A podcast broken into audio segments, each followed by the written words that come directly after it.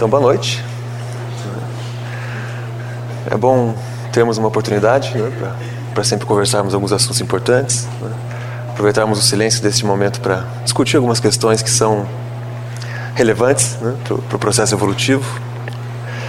E hoje eu queria conversar com vocês um pouco sobre aquela que é talvez a maior responsabilidade de todos nós, né, a responsabilidade que cada um tem e que é absolutamente inevitável. Né?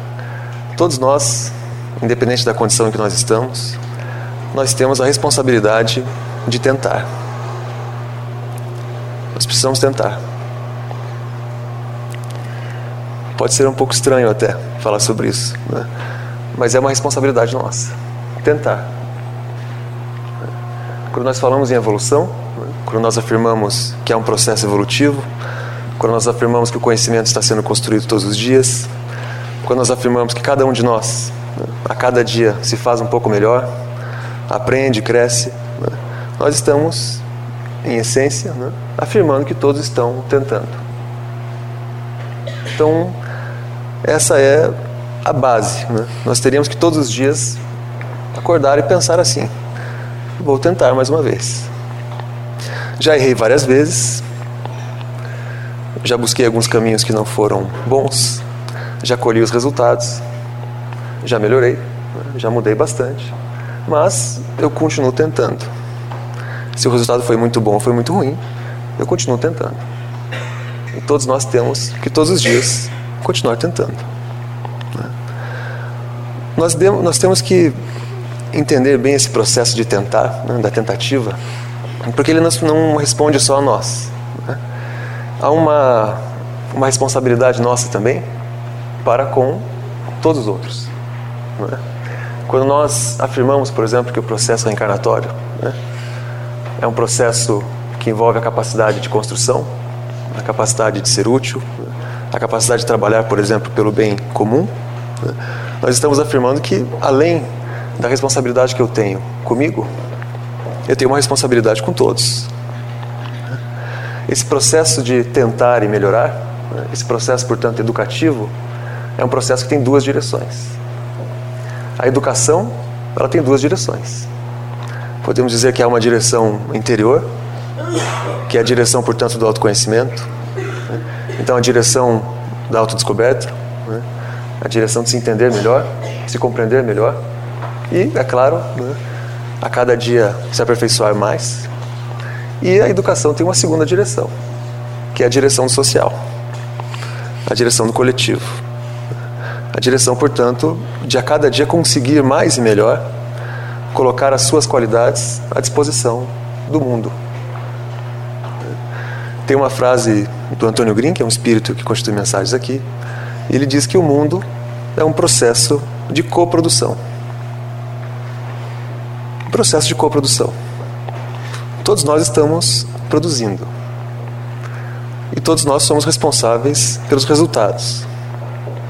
Nós somos responsáveis pelo que o país é hoje. Somos responsáveis pelo que o mundo é hoje. E continuaremos sendo, porque afinal somos nós quem, quem o faz. É cada um com as suas ideias, com os seus valores, com seus pensamentos, vai construindo a cada dia o que é a realidade em que nós vivemos.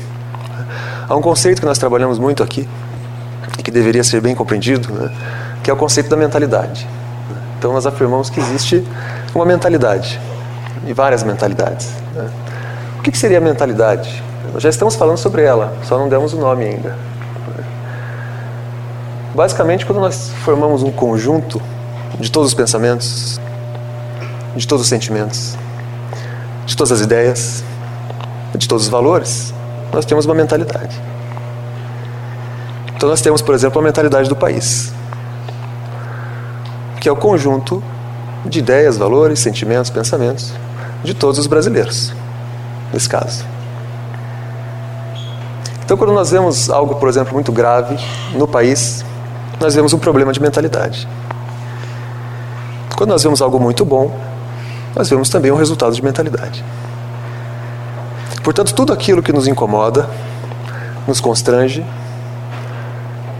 tem existência por causa de algum pensamento que nós sustentamos. Tudo aquilo que faz parte da realidade faz parte porque alguém pensa dessa forma. Faz parte porque alguém sente dessa forma. Faz parte porque alguém defende esses valores. Quando nós falamos em mentalidade, nós falamos que há uma responsabilidade de cada um com aquilo que defende. Porque quando se defende um valor, se sustenta uma mentalidade com esse valor. Portanto, todos aqueles que pensam em determinado valor estão participando junto, estão juntos né, nessa sustentação, que é a sustentação de uma mentalidade. Então, por isso que nós teremos sempre que afirmar a, a coerência de cada um dentro dos valores que acredita, porque são esses os valores que você está defendendo. E são esses os valores pelos quais você é corresponsável.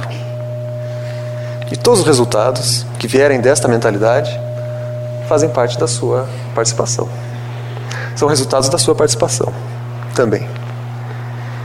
O Espírito Marina Fidelis, que compõe a mensagem aqui, diz algo muito interessante. Ela diz assim: os espíritos não avaliam as pessoas pelos diplomas, pelos títulos ou pela posição social. As pessoas são avaliadas pelos frutos. Cada um é avaliado pelos frutos. Portanto, pelo resultado de tudo aquilo que pensa, de tudo aquilo que fala, de tudo aquilo que sente, de tudo aquilo que faz. Os, esses frutos eles não são materiais. Esse fruto do qual ela se refere é um fruto moral. Nós somos avaliados e seremos avaliados pelo fruto moral. Continuaremos sendo, todos os dias. Por isso nós percebemos, por exemplo, que as mensagens do Dr. Leocádio, por exemplo, todos os dias, é uma mensagem que tenta elucidar as pessoas quanto à ilusão, por exemplo, da matéria. Não é? Se eu me iludo demais com aquilo que constitui o mundo material, eu me distancio um pouco mais daquilo que constitui o crescimento moral, o crescimento espiritual. Quando nós falamos em mentalidade, quando nós falamos em um quadro de valores, vamos colocar assim, né? como se houvesse um quadro de valores que eu defendo. Né? Nós podemos fazer uma analogia com uma vela, por exemplo. Então vamos pensar uma vela né, com a chama acesa. Essa vela são os valores que eu defendo, que eu acredito. Agora vamos imaginar que, pelos desafios, pelas situações difíceis, né, por algumas dores, né, aos poucos eu fui deixando de pensar sobre aquilo que eu acredito. Portanto, eu fui deixando de fazer a revisão dos valores. E aí, de repente, quando eu percebo, eu estou distante da vela. Então, o fogo está no meio e eu já estou um pouco mais distante da vela. Não estou avaliando, não estou pensando, não estou interpretando as minhas ações. E, de repente, quando eu percebo, eu já estou tão distante da vela que eu não sinto mais o seu calor. Mas a chama dessa vela são os valores. A força dessa vela são os valores. É o meu quadro moral. Se eu me distancio muito da chama, eu perco a referência moral.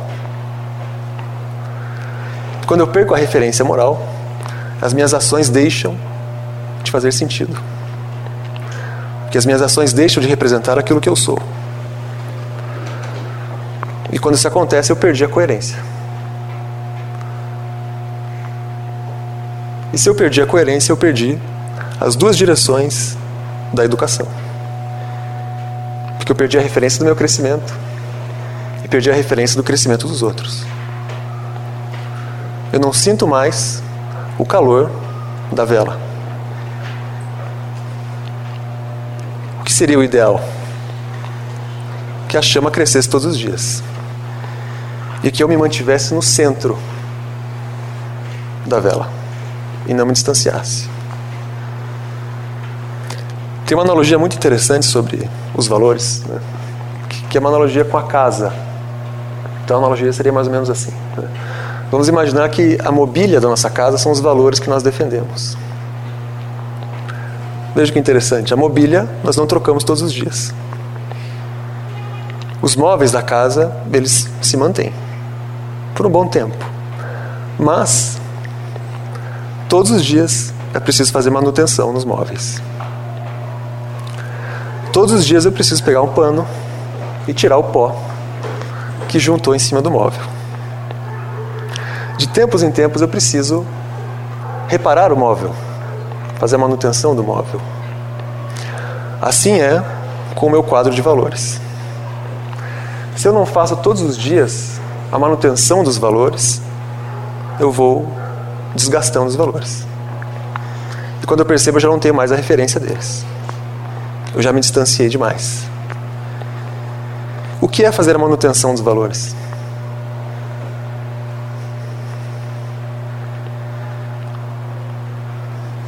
Só uma forma de fazer a manutenção dos valores. Agindo de acordo com eles. Se eu quero fazer a manutenção da tolerância, eu preciso agir com tolerância.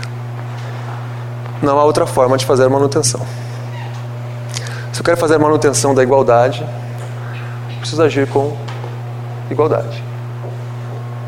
Se eu preciso fazer manutenção da liberdade, preciso agir com consciência de liberdade.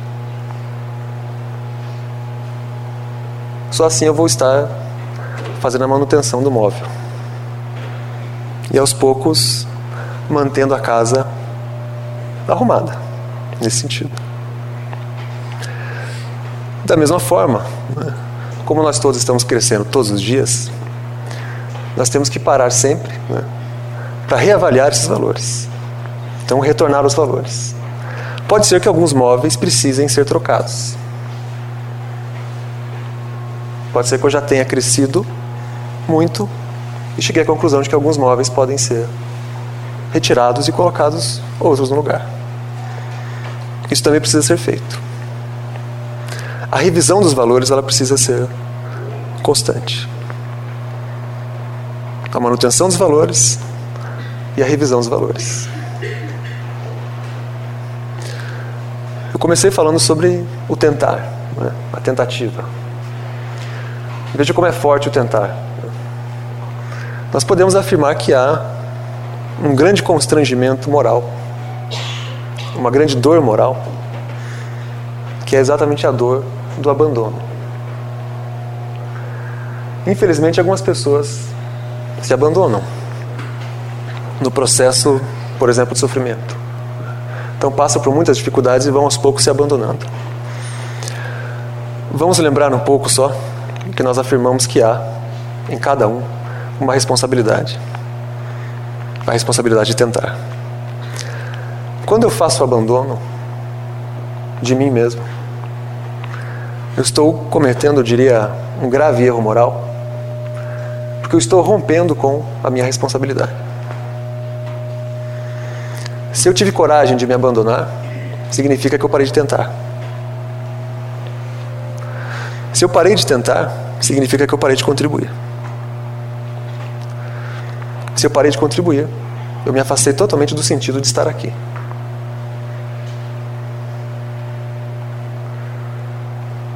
Nós todos estamos aqui para contribuir. Crescer e contribuir. Crescer e contribuir. Crescer no sentido individual, contribuir no sentido coletivo. Então é preciso ter muito cuidado para não se afastar demais e não chegar ao ponto de se abandonar. O abandono é um erro moral. Continuar é uma escolha moral.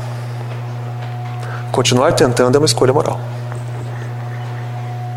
E é a escolha que deve ser feita. Porque é a escolha que vai me possibilitar continuar a fazer a manutenção dos valores. É claro que não é simples, é claro que não é fácil. Todos nós aqui estamos administrando, por exemplo, o corpo, administramos as dores?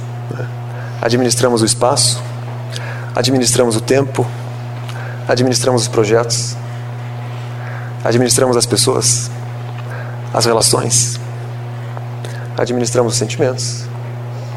Nós estamos fazendo inúmeras administrações aqui, não é? Então estamos o tempo todo cuidando para conseguir administrar tudo. Só não podemos, nesse exercício de administração, perder o sentido. O sentido da administração. O sentido do desafio. O sentido, por exemplo, da dor. Há o sentido na dor também. Há um sentido nos desafios difíceis. Nós não podemos perder o sentido. Porque nós não podemos parar de tentar.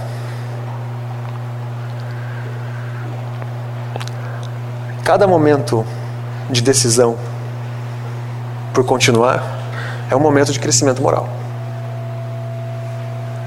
Portanto, é um momento de crescimento do espírito. E isso é infinitamente maior do que qualquer dor material, do que qualquer sofrimento do tempo. Nós precisamos manter essa consciência com lucidez, com coerência, coerência dentro dos valores que eu acredito e com consciência de que, pela mentalidade, eu estou sempre reforçando. Tudo aquilo que eu penso tem consequências. Não só em mim, tem consequências na manutenção dos valores que nós vivemos aqui. Portanto, tem consequências na cultura, tem consequências na sociedade. Então, nesse grande exercício de administração, não vamos nunca nos afastar da administração do pensamento. É preciso administrar os pensamentos também. É preciso educar o pensamento todos os dias. E assim nós vamos aos poucos nos educando em todos os sentidos. Então desejo uma boa noite a todos. Saiam desta casa hoje mais equilibrados, mais calmos, mais serenos, mais confiantes. Nós temos que ter, por exemplo, a confiança no tempo. Tem que confiar no tempo. O Dr. Locádio gosta de uma frase que ele diz assim: A natureza não dá saltos. Nós não vemos, por exemplo, uma semente que de repente vira o fruto. Não acontece. A semente, ela cresce, se desenvolve, floresce e depois vem o fruto. Não há saltos na natureza. E não há saltos no processo evolutivo. Nenhum de nós consegue saltar de um estágio para outro. Assim como a planta, né, nós crescemos dia a dia. Nós crescemos dentro daquilo que chamamos de cadência do tempo. Então, passo a passo. Sem saltos. Todos os dias.